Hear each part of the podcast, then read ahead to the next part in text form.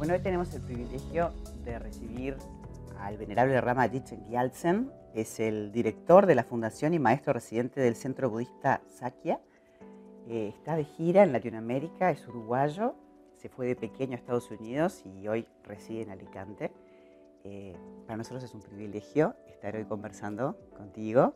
Encantado de estar aquí, aquí contigo, María, en este lindo programa.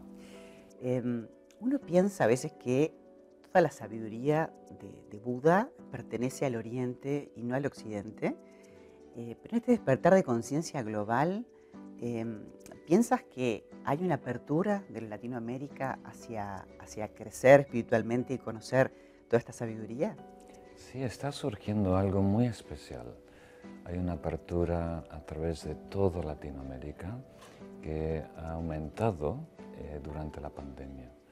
Durante la pandemia muchos modelos de vidas colapsaron y ahora las personas se están cuestionando, ¿verdad?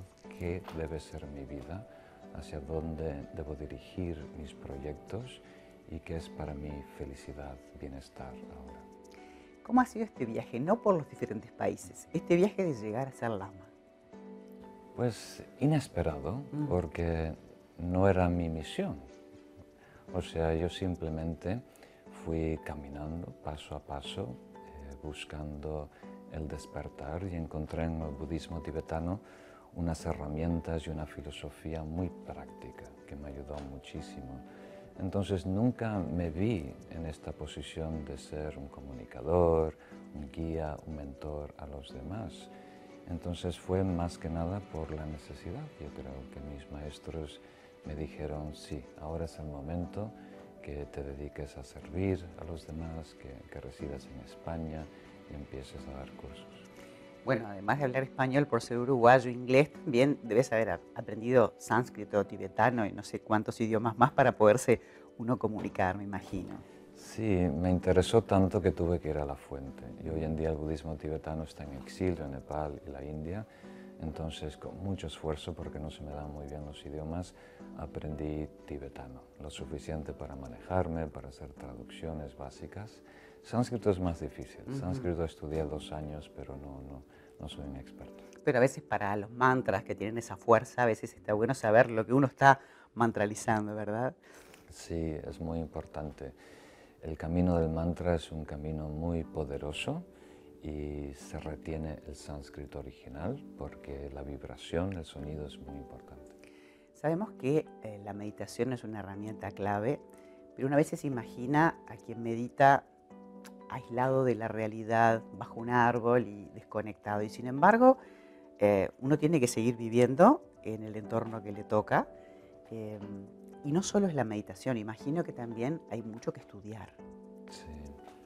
Pues va por fases. Sí, hay una fase en donde es muy conveniente alejarnos de todo el ruido, de todas las distracciones y entrar en un ambiente muy armonioso, con personas muy sanas, incluso silencio, para poder interiorizarnos y lidiar con el conflicto interno, para sanarnos nosotros mismos. Y cuando encontremos ese equilibrio interno podemos luego exponernos gradualmente a más caos externo. Sí, hoy con las redes sociales y con la velocidad cibernética que vivimos y con, con ese debe que parece que estamos siempre corriendo detrás, mucha gente no se da el tiempo, inclusive tiene miedo de quedarse con uno mismo solo, mirando para adentro.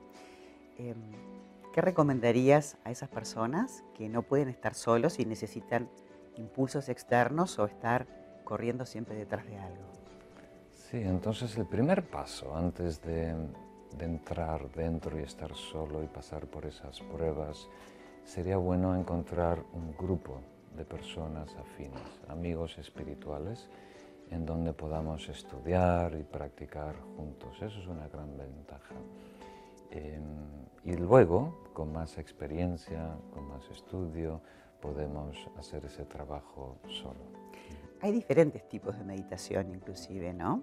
¿Nos puedes contar? Sí, meditación básicamente en su definición más amplia es un ejercicio mental en donde estamos entrenando, educando la mente. Entonces una manera de definirlo es cultivar un estado virtuoso. Y el estado virtuoso, como tú dices, puede variar mucho. Podemos enfocarnos en desarrollar altruismo, empatía, amor, compasión. Podemos enfocarnos en desarrollar atención plena, estar cada vez más presentes y tener más equilibrio atencional. Podemos mejorar nuestras facultades cognitivas y tener cada vez una comprensión más acertada de quiénes somos y del mundo y también desarrollar virtudes como la paciencia o el entusiasmo. El, equilibrio, ¿no? la moderación, cosas que a veces este, son de verdad difíciles. Pero uno hablabas recién de la compasión, que es algo muy importante y todavía vivimos en un mundo de, guerras aún, ¿no? que tristemente sucede. Y te digo esto porque me gustaría hacer como una definición de lo que es el Dharma y el Karma. ¿Cuánta responsabilidad tenemos en las pequeñas cosas que hacemos? Para los demás, porque vivimos esta fantasía de estar separados, pero en definitiva estamos mucho más cerca de lo que creemos. Sí, somos como esponjas, absorbemos todo nuestro entorno, particularmente las personas que nos rodean, su actitud, sus principios, sus valores, entonces es muy importante ser más selectivos, tener menos, pero a lo mejor mejores amigos. Vale la pena, porque hoy en día hasta que no tengamos una fortaleza, un equilibrio interno, todo lo que pasa, incluso la carrera que desarrollamos, eh, lo que vemos por los móviles, la información y demás, nos afecta y muchas veces determina lo que sentimos y demás. Entonces tenemos que cuidarnos, tenemos que protegernos y reconocer lo vulnerable que somos. Y a la vez nosotros contribuimos a ese entorno a nuestro círculo íntimo de amistades y familiares. Entonces la mejor manera de enseñar es con nuestro ejemplo. Un buen ejemplo vale mil palabras. Bueno, muchísimas gracias por este tiempo y por estas sabias palabras. Ojalá, este, bueno, algunas de nuestras personas que nos miran quieran aproximarse a esta cultura para justamente conseguir un buen vivir.